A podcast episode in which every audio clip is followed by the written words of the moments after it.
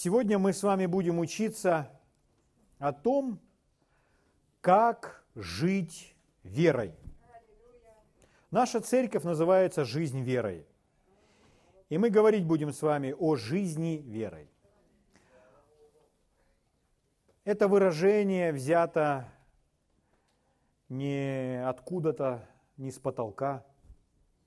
Это выражение взято из Библии. Давайте вместе с вами откроем послание к римлянам первую главу и посмотрим, о чем говорит апостол Павел. Апостол Павел – это смелый, выдающийся апостол, которого мы с вами знаем в нынешнее время, как человека, который написал очень объемную часть Нового Завета. В Новом Завете много его посланий. Посланий, адресованных верующим людям, церквам. И вот это нам с вами, тем людям, которые уверовали. Послание к римлянам, первая глава, буду читать вам 16 стиха. Он говорит так. «Я не стыжусь или не стесняюсь, не стыжусь благовествования Христова». То есть Евангелие. Я не стыжусь Евангелия. Почему? Потому что оно есть сила Божья ко спасению всякому верующему. Евангелие – это сила Божья ко спасению – к избавлению всякого верующего. Это определенная группа людей, верующие. То есть, когда Иисус ходил по этой земле, Он учил, Он употребил эту знаменитую фразу «все возможно верующему». Там Он тоже говорил о верующем. Так вот, все возможно не всем людям, а определенной группе людей. Эта группа людей называется верующие – все возможно верующему. И Павел говорит, Евангелие – это сила Божья ко спасению всякому верующему. Слава Богу. Во-первых, Иудею, потом и Эллину. 17, 17 стих. В нем, в Евангелии, в Слове Божьем, открывается правда или праведность Божья от веры в веру. То есть в вере есть определенный прогресс от веры в веру, от веры в большую веру. То есть Библия учит нас о том, что вера возрастает. Есть места Писания, которые так и говорят, что вера возрастает. То есть вера это не та духовная сила, в которой мы с вами находимся в постоянном таком состоянии, стабильном, статичном. Нет, это как растение, оно растет. Вера, она растет. Это значит, вера завтра больше, чем вчера. Слава Богу. Итак, от веры в веру, как написано, праведный верою жив будет. Как написано, он цитирует уже священные писания и говорит, что праведный верою жив будет. Итак, праведный будет жить верой, говорит священное писание. Не обстоятельствами, не нуждами, не страхами, а верою. Праведный верою жив будет. Он будет верой жить. Он верой будет не прозябать, не прогибаться, не мучиться, не погибать. Он будет жить. Не умирать, но жить. Праведный верою жив будет. Слава Богу. Это значит, мы смело можем говорить, я не умру, но буду жить. Верующий человек должен научиться жить верой, потому что иногда люди думают, что вера это то, к чему мы прибегаем в момент трудностей, и мы используем веру, когда трудно. Но Библия не учит об этом. Библия учит нас, что вера – это образ жизни, то есть верой нужно жить всегда. Слава Богу. Поэтому мы с вами уделим достаточно времени, чтобы научиться жить верой. Многое вы уже знаете – но на чем-то мы с вами сделаем особенные акценты, которые необходимы нам сегодня, чтобы, возможно, в чем-то нас с вами более э, поправить, исправить или ободрить. Слава Богу. Павел говорит, написано, праведный верою жив будет. Давайте вернемся к пророку Авакуму и прочитаем у него этот же отрывок. Праведный будет жив своей верою в контексте, чтобы увидеть, откуда это взято. Книга пророка Авакума, 2 глава, 2 стих. Когда мы с вами читаем священные писания и слушаем их, они питают наше сердце. Возможно, вы сидите, слушаете и думаете, думаете, ну, просто звучат местописания, которые я знаю, и это никак на меня не воздействует. Если ваше сердце открыто, это на вас воздействует. Ваш дух получает питание. Если вы будете читать эти места Писания себе сами, вы точно так же будете получать питание, духовное питание. Книга пророка Авакума, 2 глава, со 2 стиха. «И отвечал мне Господь и сказал, запиши видение, и начертай ясно на скрижалях, чтобы читающий легко мог прочитать. Ибо видение относится еще к определенному времени и говорит о конце, не обманет. И хотя бы замедлило, жди его, ибо непременно сбудется, не отменится. Вот душа надменная, надменная это речь идет о гордости. Вот душа надменная не успокоится, а праведный своею верою жив будет. Вот откуда взято это место Писания. Праведный своею верою жив будет. Мы с вами знаем, что Павел, когда писал послание к римлянам, он писал под вдохновением Святого Духа. Дух Святой вдохновил его писать это. А Вакум, когда писал, он тоже писал под вдохновением Святого Духа. Поэтому мы с вами знаем, что автор этих книг для нас даже не Авакум и Павел, а Святой Дух прежде всего. Вот почему мы Библию называем Божьим Словом. Так, да? Иногда люди думают, о, иногда то, что говорит Иисус, не совсем соответствует тому, что говорит Павел. И они думают, да, значит, я не буду то принимать. То, что говорит Павел, это не вдохновлено Духом. Но они ошибаются. Дух Святой говорил через Иисуса, Дух Святой говорил через Павла, Дух Святой говорит через Авакума, Дух Святой цитирует самого себя в послании к римлянам. И если это один и тот же автор, тогда мы разберемся со всеми противоречиями и поймем, что противоречий не существует, потому что это одна личность, которая говорит к нам. Слава Богу. Послание к Галатам, 3 глава, опять апостол Павел пишет это послание и употребляет эту же фразу о жизни верой. Послание к Галатам, 3 глава, с 11 стиха. А что законом никто не оправдается пред Богом, это ясно. Потому что праведный верою жив будет. Опять эта фраза. Вот уже третий раз мы находим с вами в Библии, в разных книгах. Это повторяется снова и снова. Как мы с вами живем? Мы живем верой. Праведный верою жив будет. 12 стих. А закон не по вере но кто исполняет его, тот жив будет им. В послании Галатам Павел поднимает такой вопрос, чтобы объяснить Галатийской церкви, что они оправдываются верой, а не делами закона. И он часто использует вот эти две, два противоположных пути. Он говорит, или дела закона, которые вы исполните, и тем самым оправдаете себя перед Богом, или вы поверите Богу, во все то, что сделал Иисус, и примите Его дар, оправдание и спасение. И он, это два разных пути. И Павел показывает, что необходимо идти по пути оправдания верой в Господа Иисуса Христа. И он говорит, закон не по вере. То есть, если вы исполняете, вы думаете, я все исполню, я исполню все постановления, и таким образом я оправдаюсь перед Богом, то он говорит, это не есть путь веры. Потому что человек основывается не на том, что сделал для него Иисус, а на том, что он делает для себя сам. Итак, давайте немножко раньше в послании к Галатам во второй главе прочитаем. Послание к Галатам, вторая глава, 16 стих.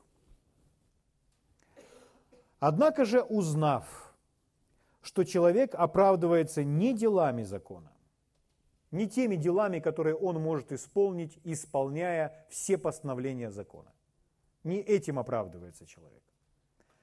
Потому что если человек исполнит все постановления, все существующие, за исключением чего-то одного, он уже будет виновен, просто не исполнив одного, а все остальное исполнив. Поэтому делами закона, Библия говорит, не оправдается перед Богом никакая плоть.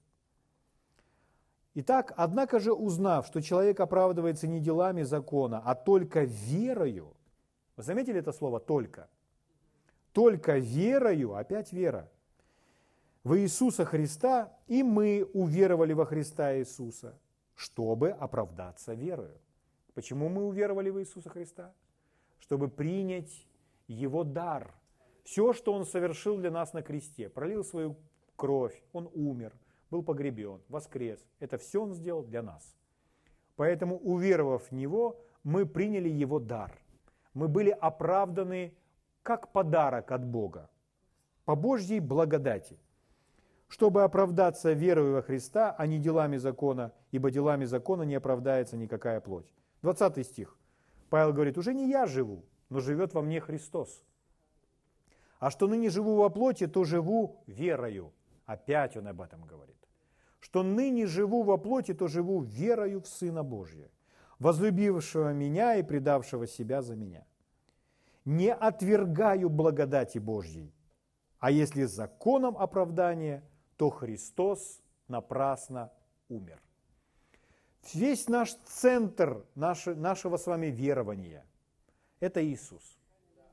Мы основываем все свое верование на том, что сделал Иисус.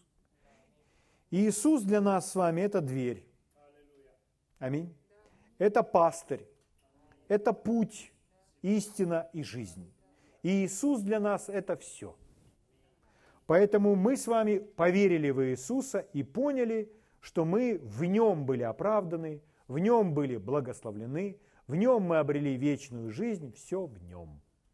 Слава Богу. И все это подарок от Бога. Так возлюбил Бог мир, что отдал Сына Своего. Он принес Своего Сына в жертву за весь мир. Подарил Своего Сына. Аминь. Слава Богу.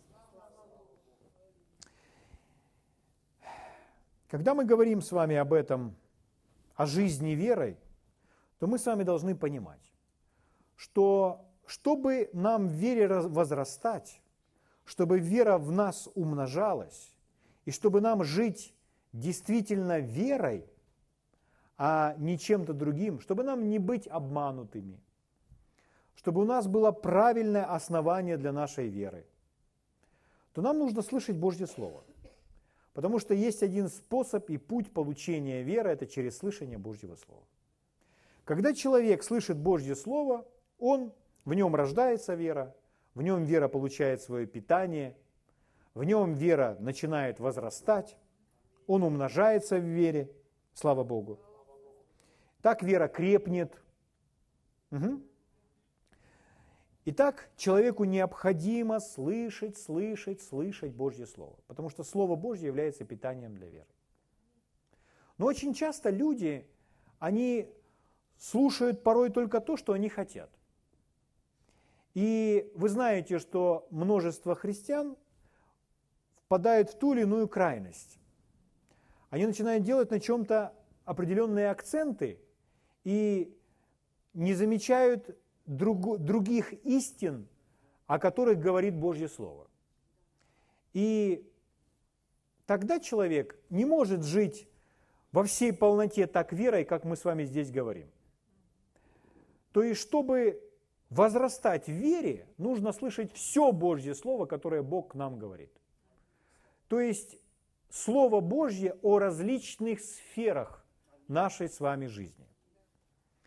Давайте мы возьмем и посмотрим, что Павел говорит своему духовному сыну, пастору Ефесской церкви, молодому проповеднику и учителю Божьего Слова Тимофею. Как он его наставляет? Давайте с вами вместе откроем послание к Тимофею, второе послание к Тимофею, и прочитаем наставление Павла Тимофею. Второе послание к Тимофею, вторая глава, 15 стих. Павел говорит следующее. Старайся представить себя Богу достойным делателем. Старайся представить себя Богу достойным делателем, неукоризненным, после запятой, верно преподающим слово истины. Итак, он обращается к Тимофею как к служителю. И он ему говорит, что Тимофей должен быть тем, кто верно преподает слово истины. Слово Божье должно преподаваться верно. Можем так сказать, ну если оно может преподаваться верно, то оно также может преподаваться и неверно. Но Павел говорит, что Тимофей должен верно преподавать Слово истины. Позвольте я вам прочитаю некоторые другие переводы этого отрывка, чтобы немного шире увидеть наставление Павла. Просто последняя фраза, которая в нашем синдальном переводе звучит как «верно преподающий слово истины». Один перевод звучит так. «Будь одним из тех, кто правильно учит послание Божьей истины. Будь один из тех, кто правильно учит послание Божьей истины. Значит, можно учить правильно, можно неправильно, мы с вами сказали. Вроде и Слово Божье, вроде преподает Слово Божье, но неправильно. Давайте с этим разберемся. Вот еще один перевод. Звучит так. Будь тем, кто не стыдится учить слово истины правильно. Будь тем, кто не стыдится учить слово истины правильно.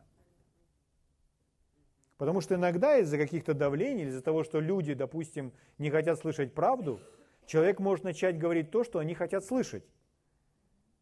И он преподает, может быть, и берет э, места Писания из Библии, но это не совсем то, что нужно этим людям. Как я слышал, как один человек говорил, преподавая в школе исцеления, человек приходит и говорит, я хочу исцелиться, поэтому мне нужно слышать слово об исцелении. А учитель говорит, но иногда, чтобы исцелиться, вам нужно услышать не Слово Божье об исцелении, а, например, о покаянии. Или о прощении. Понимаете? Или о смирении. Почему? Потому что порой человек в своем сердце сам ставит преграды для принятия исцеления. И сердце должно быть подготовлено. Предмет или принятие исцеления не основывается только лишь на том, что человек знает, что сделал Иисус, и исповедует это своими устами. Если человек противится чему-то в своем сердце или не прощает кого-либо, то ему нужно это исправить. Как одна супружеская пара, э, чтобы не болел их ребенок, все, что им нужно было сделать, им нужно было ходить в любви, и сказать дьяволу, что дьявол, мы ходим в любви, поэтому ты не, не смеешь больше прикасаться к нам, к нашему ребенку. И поэтому их ребенок был здоров. А до этого у него были приступы. Маленький ребенок. Но причина была в том, что родители открыли место для врага, просто не ходя в любви. Поэтому преподавать слово истины или преподавать слово истины правильно, здесь в последнем переводе «не стыдись учить слово истины правильно». Это то, о чем Павел говорит Тимофею, чтобы Тимофей делал. Смотрите еще один перевод. Перевод Янга называется так «буквальный перевод Янга». Его нет на русском языке, но есть на английском. И что я слышал об этом переводе, что говорят другие люди, они говорят, что Янг отличался тем, что он буквально очень точно переводил то, что на самом деле говорится в греческом языке. То есть он был знатоком греческого языка. И вот в его переводе это звучит следующим образом. Правильно разделяя слово истины. Перевод короля Иакова тоже так звучит. Разделяй, правильно разделяй слово истины. Правильно разделяй. И мы с вами задаем вопрос, а что, разве Божье Слово нужно разделять или как-то делить? Можно перевести словом подразделяй, то есть разделяй, подразделяй. Мы понимаем, что разделять можно только то, что не есть одно. То есть, допустим, если взять эту группу людей, нас с вами, то нас можно разделить. Почему? Потому что мы не один. Если я буду один, то меня и разделить-то невозможно. Что-то одно не делится. Должно быть несколько, чтобы делить. Что это значит? Дело в том, что Библия – это собрание истин. Библия – это не одна истина, а это собрание истин. Там много истин. И Павел говорит Тимофею, чтобы тот, мы прочитали, не стыдись учить Божье Слово правильно. Следующее предложение, по-другому сказано, об этом же. Разделяй правильно, разделяй Слово истины. То есть учить Божье Слово правильно или разделять Божье Слово подразумевается, что необходимо преподавать все истины, разделять все эти истины. Тебе немного нужно и этой истины, и этой истины, и этой истины. Потом мы вернемся к этой истине, возьмем еще, умножим твое познание в этой истине. Так? Потому что когда человек знает только одну истину, он вступает в крайность, и ему очень легко быть обманутым. Ну, например, мы знаем, что Библия говорит очень много о молитве. И молитва – это нечто святое, восхитительное. Это общение с Богом. Но это не единственная истина, существующая в Библии. Если человек изучил и понял истину о молитве, и он говорит так, о, Молитва горит во мне, молитва живет во мне. На все ответом является молитва. Я верю в молитву. То это уже неправильно. Почему? Потому что на все ответом молитва не является. Например, вы не получите веру через молитву. Человек может говорить, Господи, умножь во мне веру. Но сколько бы мы ни молились об умножении веры, она не умножится до тех пор, пока мы не будем слышать Божье Слово. Но я верю в молитву. Но Библия говорит, что мы верили не в молитву, а в Бога, который отвечает на молитву. Но это то, что я имел в виду. Но порой человек, зная только одну истину, он впадает в те или иные крайности. Поэтому Павел говорит Тимофею, чтобы тот разделял слово истины. Что человеку нужны все эти драгоценные истины из Библии.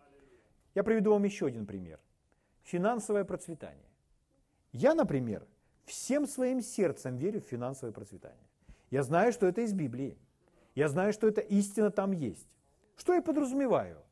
Я знаю, что мой небесный Отец заинтересован во всех моих нуждах.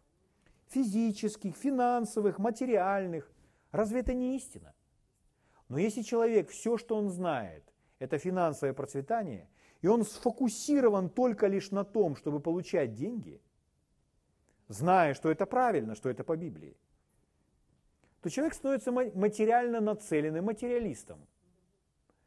И он не будет жить правильно, угождая Богу. Потому что Бог хотел бы, чтобы он знал также другие вещи. И в это, на этой земле есть не только финансовое процветание, а есть гораздо больше. Правда? Теперь, есть драгоценная истина о вере, а есть драгоценная истина о благодати. В последнее время, последние, ну, уже, наверное, более ну, десяток лет, Господь поднял предмет благодати, что благодать проповедуется в теле Христовом. Почему? Потому что есть группа людей, которые были сосредоточены на тем, что они делают. И они думают, что на основании своих дел, своих поступков, они будут приняты Богом, смогут э, получить что-либо от Бога, имеют дерзновение приходить к Богу. Поэтому Господь вдохновил определенных служителей говорить о благодати, чтобы сбалансировать это в теле Христовом. Но люди, порой слушатели, они все начинают ввергать в какую-то крайность, их начинают куда-то клонить. Они делают вывод, все, что нам нужно теперь, это благодать. И люди сфокусированы только на одном предмете Библии – благодать. Но если все, что вам нужно, это благодать, тогда вы не будете знать, как жить. Потому что есть ваша часть. Всегда слушая о благодати, вы не знаете, что делать. Потому что наша часть – это вера. И благодать и вера, они вообще неотделимы друг от друга. Есть другие люди, которые слышат, что те говорят о благодати так много и так странно. Они, думают, они впадают в другую крайность. Я из лагеря веры. В нашей стране, может быть, это не настолько, этого так нет, это в другой стране это есть. Но эти тенденции, они могут прийти и сюда. Или, может быть, в нашей личной жизни мы тоже начинаем склоняться к чему-то одному. И поэтому это место Писания нам необходимо. Мы должны понимать, что нам нужны все эти истины. Тогда мы с вами никогда не впадем в крайность. Аминь. Слава Богу. Мы прочитали этот отрывок из послания к Галатам, и мы поняли, о чем говорит Павел. Павел говорит о жизни верой, и он говорит, и я не отвергаю благодати Божьей. Для него это все вместе. Почему? Потому что благодать принимается верой. Слава Богу. Благодать – это божественная часть, а вера – это часть человека. Благодать – это то, что сделал Бог, о чем нам с вами нужно знать. А вера – это то, что делаем с вами мы, как мы принимаем благодать. Поэтому Иисус однажды повелел брату Хейгену, научи мой народ вере. Почему? Потому что у них в этой сфере был пробел – они смотрят на крест, смотрят, что сделал Иисус, а верой принять этого не умеют. Поэтому он учил это, учил предмету вере. Слава Богу. Итак, Библия учит нас, Библия показывает нам множество различных истин о разной сфере. И о молитве, и о финансовом процветании, и о благодати, и о вере. И когда человек все это слышит, все это понимает, когда истина о каждой сфере им услышана и принята сердцем, то у него сбалансированное верование. Он получает сбалансированное питание. Его не унесет ни в какую крайность. И дело в том, что тогда он правильно может видеть Божье Слово. Он может разделять, он может разбираться. Но когда вы слышите, что кто-то говорит, что все, что нам нужно, это молитва – все, что нам нужно, это благодать, то поймите, есть другие истины в Божьем Слове, без которых вы просто не проживете, и без которых вы не справитесь. Все хорошо с молитвой, мы верим в молитву. Мы тоже верим, что нужно молиться, и мы не принижаем этим молитву. Угу. И точно так же о благодати. Благодать – это нечто восхитительное. Это нечто удивительное, пришедшее к нам от Бога. Но это не все. Вам нужна ваша часть. Вам нужна вера. Слава Богу. Итак, друзья мои, пойдемте дальше. Позвольте я вам еще один перевод этого стиха прочитаю, расширенный перевод Библии. Он говорит, будь тем, кто не стыдится, но вот эта последняя часть, последняя фраза, правильно анализирует и аккуратно разделяет, правильно трактует – и умело учит слово истины. Вот кем будь. Слава Богу. Поняли, да? Итак, мы с вами понимаем, что праведный своею верою жив будет. И почему мы заговорили о слове истины? Потому что, чтобы нам жить верой, чтобы наша вера получала питание – чтобы нам разбираться во всех сферах, то у нас должно быть сбалансированное вот такое питание, у нас должно быть много разных истин в нашей жизни. Поэтому, если мы слышим, что в церкви проповедуется, например, о победе над страхом, мы знаем, нам нужно знать истину об этом. Если мы слышим, что в церкви проповедуется о небесах, о, мы знаем, нам нужно слышать истину и об этом. О молитве. О, я хочу слышать о молитве. О водительстве духом. Я хочу слышать о водительстве духом о гордости и смирении. О, я первый в очереди, чтобы услышать об этом. Почему? Потому что Бог гордым противится, а смиренным дает благодать. Вы представляете, если я, я, я узнал, что так много Божьей благодати в Библии, и остаюсь гордым. И думаю, как же мне теперь до этого всего добраться? Но если я услышу о том, что есть гордость, а что есть смирение, то я сразу облекусь в смирение и сброшу с себя эту гордость. Хотели бы услышать о гордости и о смирении? О, как я хочу услышать о гордости и смирении. Доверяйте Богу вместе со мной, чтобы нам углубиться и увидеть, что есть библейское смирение, и из года в год становиться только смиреннее. Пред Богом. Слава Богу.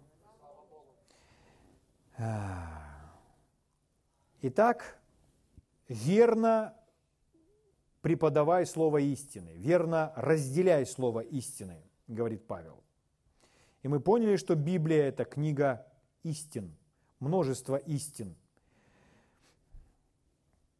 И мы сделали такой вывод. Если вы, я итог подвожу, если вы сфокусированы только на одной истине, вы не сможете правильно разделять истины. Угу. Потому что, чтобы разделять, вам нужно более чем одну истину. Слава Богу. Хорошо. Пойдемте с вами дальше и будем разбираться в том, как же разделять эти истины, как их принимать правильно, как жить верой, слава Богу, благ Господь.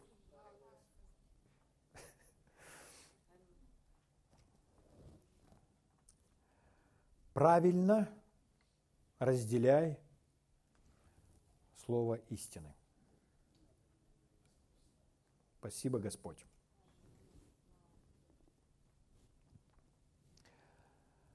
Много истин.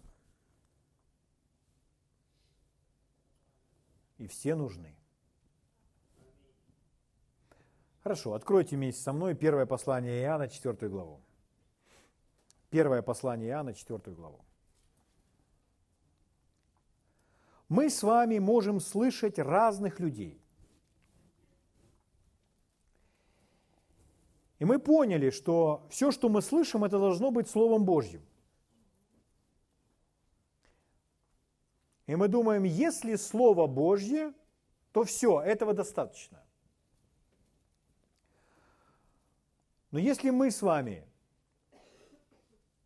хотим слышать Слово истины, чтобы наше сердце было накормлено, чтобы наша вера получила укрепление и утверждение, то мы должны с вами научиться еще кое-чему – когда мы слушаем говорящего или слушаем проповедующего, который говорит нам Божье Слово, мы должны с вами еще научиться распознавать дух, который к нам говорит. Если мы слышим Слово Божье, это еще не значит, что к нам говорит правильный дух. Что имеется в виду? Ну, когда вы видите, что Иисус находится в пустыне, с ним разговаривает дьявол. И дьявол, чтобы, искушая Иисуса, чтобы заставить его действовать, как дьявол хочет, что он ему говорит? Божье Слово. Он навязывает ему Божье Слово. В истории брата Хейгена, когда он исцелился и сидел в кресле, и он услышал голос, который сказал ему, процитировав место Писания, «Сегодня же ты умрешь». И это было тоже место, он знал, что это из Библии. Но когда он это услышал, ему стало не по себе. Потом другой голос ему сказал, «Долготою дней насыщу тебя и явлю тебе спасение мое». И он не мог понять, почему два голоса, и оба цитируют ему Писание, но они противоречат друг другу. И как узнать, какое место Писания принять? По духу, который говорит. И тогда он наконец сказал, кто это говорит ко мне, когда прозвучал этот голос. Долготой дней насыщу тебя, явлю тебе спасение мое. Потому что это было трижды. Один голос говорит, сегодня ты умрешь, и он знает, что написано у пророка. А другой голос говорит, долготой дней насыщу тебя. И он говорит, кто это говорит ко мне? И этот голос, который сказал, долготою дней насыщу тебя, явлю тебе спасение мое. Сказал ему 90-й псалом. И тогда он начал исследовать, что какие-то, то первое место Писания просто было вырвано из контекста. Когда мы слышим, мы должны научиться распознавать или различать дух. Смотрите, что говорит нам Иоанн, или чему учит нас Иоанн в, своей, в своем послании. 1 Иоанна, 4 глава, 1 стих читаю вам. Он говорит так, возлюбленные, то есть это обращение к нам, возлюбленные, не всякому духу верьте. Не всякому духу верьте. Речь не идет о бесах. Речь идет вообще обо всех духах не всякому духу верьте. Что делает дух? Дух говорит. И если мы что-то слышим, совсем не обязательно мы сразу должны это принимать на веру. Мы с вами, будучи Божьими детьми, не должны слепо верить всему. А что мы должны делать? А он дальше говорит, возлюбленные, не всякому духу верьте, но что делайте? Но испытывайте духов, от Бога ли они? Для чего нам испытывать духов? А чтобы различать, так, это от Бога или это не от Бога. Относится ли это к проповедникам? Относится. Относится к проповедникам. Потому что порой проповедники становятся, э, сами того не ведая, инструментом в руках врага. Не потому что они намеренно обманывают, потому что они обмануты сами – Самый лучший обманщик – это тот, кто обманут сам. Потому что он особенно убедительно говорит. Но Библия учит нас, а вы не всякому духу верьте, но испытывайте. Другой перевод – проверяйте духов. То есть узнайте, а что это за дух? Нужно знать, от Бога ли это. М? У нас есть другие места Писания. Это 1 Иоанна, 2 глава, в начале 20 стих. Там написано, что мы имеем помазание, которое учит нас всему.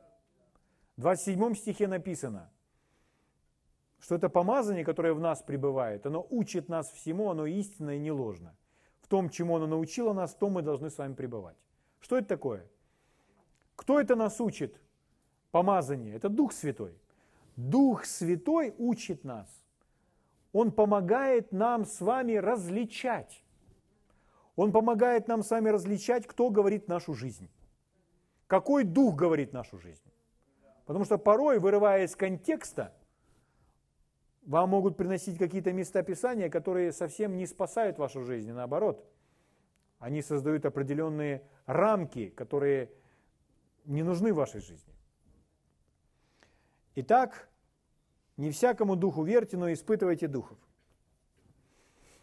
Это значит, что слыша учение или слыша доктрину, существует что-то еще более важное, чем доктрина. Дух человека важнее, чем его доктрина, чем его верование, которое он имеет. Я верю, что это так-то, я верю, то, что так-то. И пришли вдвоем и начинают с друг другом спорить. Я верю так, а я верю. Я верю в исцеление, а я не верю в исцеление. Я верю в финансовое процветание, а я не верю в финансовое процветание. Это наше верование, это наши доктрины. Порой мы с вами тоже чего-то не знали. Сегодня все равно можно найти то, чего мы с вами не знаем. И в отношении всех наших верований всегда найдется что-то, чего мы еще не знаем, чего мы еще не слышали. Поэтому можно так сказать, у нас ни у кого нет 100% правильного верования или 100% правильных доктрин – Потому что где-то в чем-то мы с вами просто еще чего-то не знаем. Но разве Бог смотрит на нас, на то, сколько мы с вами знаем? Сколько мы с вами уже узнали из Божьего Слова, сколько доктрин есть у нас? Нет. Он смотрит на сердце. Мы не говорим, что эти верования, что эти все учения, они не важны. Они очень важны. Это основание нашей жизни. Но мы с вами говорим, что есть что-то, что более важно – чем эти доктрины. И что это? Дух человека. Дух человека. Дух человека более важен. Поэтому, если вы разговариваете с кем-то, и ваш разговор о Слове Божьем превращается в спор, то скажите, нужно это делать? Не нужно этого делать. Почему? Нужно хранить сердца. Есть что-то, что не знает ваш собеседник, есть что-то, чего не знаете вы. Зачем спорить? Тем более, если ни один, ни другой не желает принимать позицию.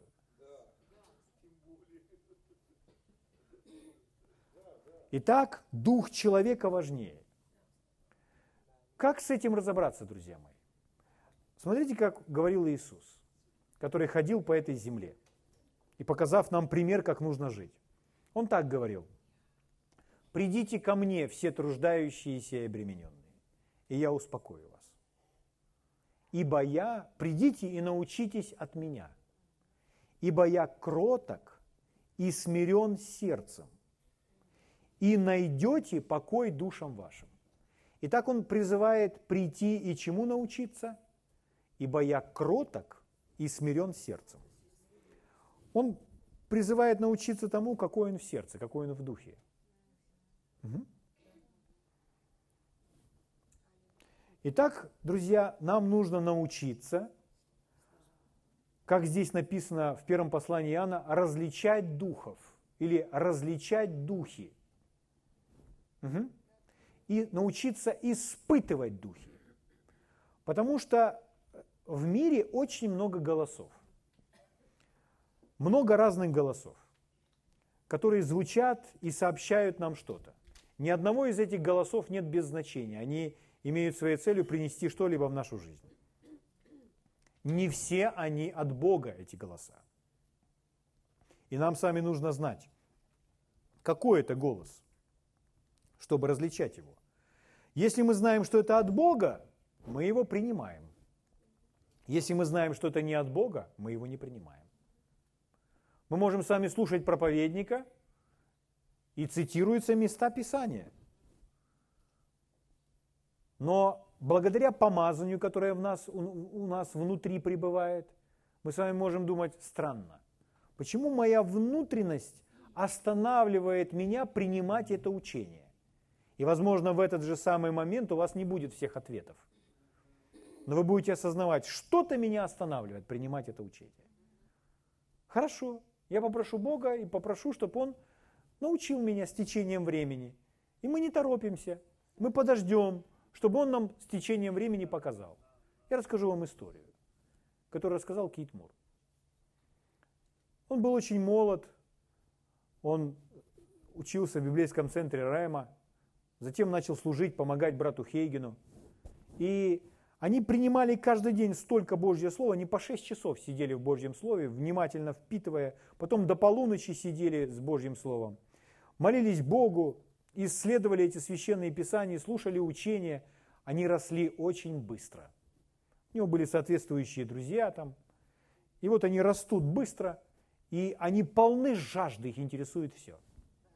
И в том городе, в Талте, Оклахома, там это же не, не единственное служение, там появляются другие служения, и некоторые служения новые появляются.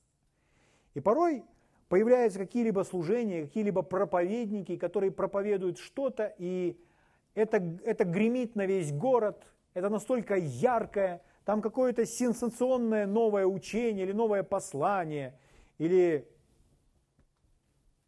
это служение, там происходят такие яркие какие-то грандиозные вещи, что привлекает внимание всех. И все бегут на эти служения. И люди из школ тоже бегут на эти служения.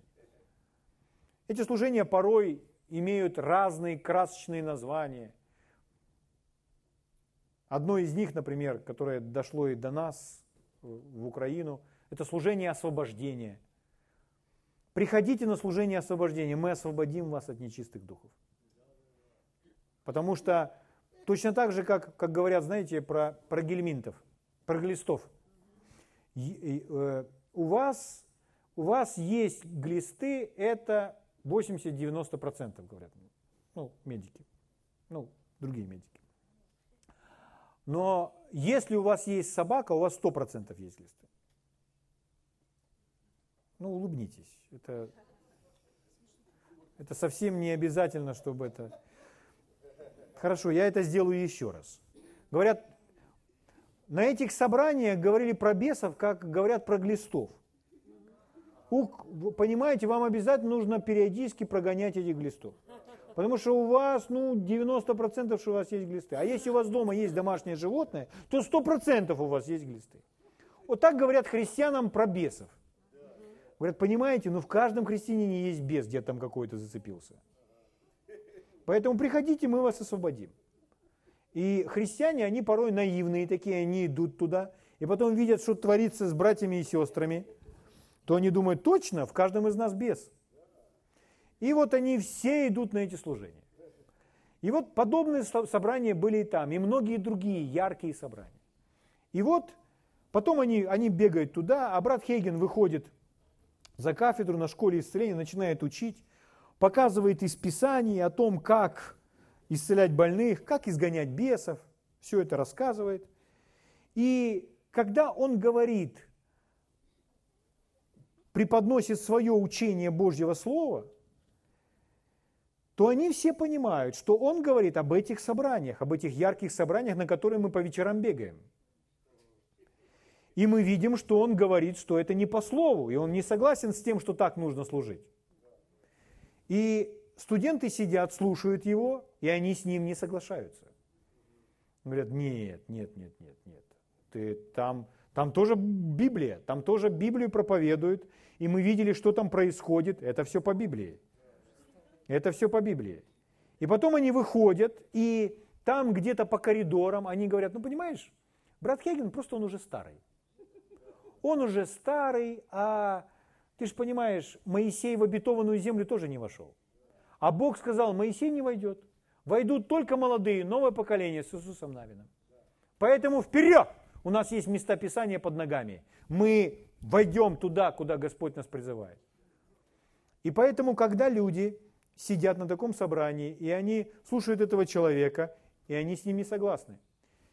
Китмур говорит, я был один из них. Я слушаю его и думаю, он, наверное, он ошибается по этому поводу. Наверное, он ошибается. Стоит почтенный человек, который уже десятки лет служения, к которому приходил Иисус. На стульчиках сидит, со всей любовью говорю, зелень. И думает, что он ошибается. Друзья, как мы с вами можем испытывать духов? Как нам это делать? Первое – это с помощью Святого Духа, который живет в нас. Второе – с помощью опыта. Что это значит? Вот для чего нам нужны лидеры, наставники, старшее поколение. Вот зачем они нам нужны. Потому что у него есть опыт. Я расскажу, что, что имеется в виду. Сейчас вам будет нагляднее. Дело в том, что Кейт Мур говорит, у меня хватило ума просто не торопиться, а сказать, Господь, ну, покажи мне это, ему, мне, покажи мне это. И я ничего не буду предпринимать. Вообще ничего. И поэтому он просто продолжал учиться, слушать Божье Слово, просто позволил Богу себя учить. Знаете, сколько прошло времени? Два года. Два года он думал, что брат Хейген ошибается в этом вопросе. Но спустя два года пришло достаточно света, что он понял, я был неправ.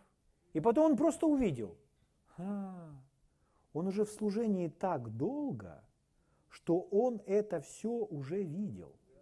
Это все уже в тело Христова приходило раньше. И оно приходило и исчезало, приходило и исчезало. И поэтому он совершенно спокойно говорит, поймите, это не по слову, это не по Библии. Это рухнет. Стройте служение иначе. Если вы строите служение освобождения, и вы в каждом человеке ищете беса, то вы найдете этого беса. Все, что вас будет сопровождать по жизни, это бесы. Почему? Потому что человек концентрируется на бесе. В таких собраниях Бог не прославляется. Знаете почему? Потому что все внимание отдано дьяволу, от которого нужно освободиться. А зачем отдавать внимание дьяволу, когда нужно... Да если во мне, три, во, во мне легион этого, легион, то мне все внимание нужно сконцентрировать на Боге. Аминь. Слава Богу.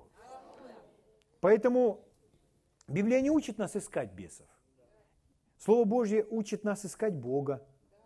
Аминь. Поэтому впоследствии эти собрания, они все заглохли, они все прекратили существование, они умерли. Но были люди, которые поверили в то, что это от Бога, и они пошли в этом направлении. Потом, когда это все рухнуло, они вернулись, но они потеряли годы жизни. Они потеряли годы жизни, и они разрушили взаимоотношения, которые были даны им от Бога. Поэтому еще раз, как нам с вами испытывать духов? Прежде всего, Дух Святой наш помощник, и Он нам будет подсказывать, потому что помазание внутри нас пребывает, оно учит нас всему. И следующее – это опыт. Это опыт. Вот почему нам нужны духовные родители, наставники. Вот почему нам нужно старшее седое поколение в Боге. Потому что они через это уже проходили. Слава Богу. Слушая их, мы с вами очень быстро пройдем свой процесс роста и развития. И не впадем ни в какие крайности. Аминь. Друзья мои, это нам необходимо для того, чтобы жить верой.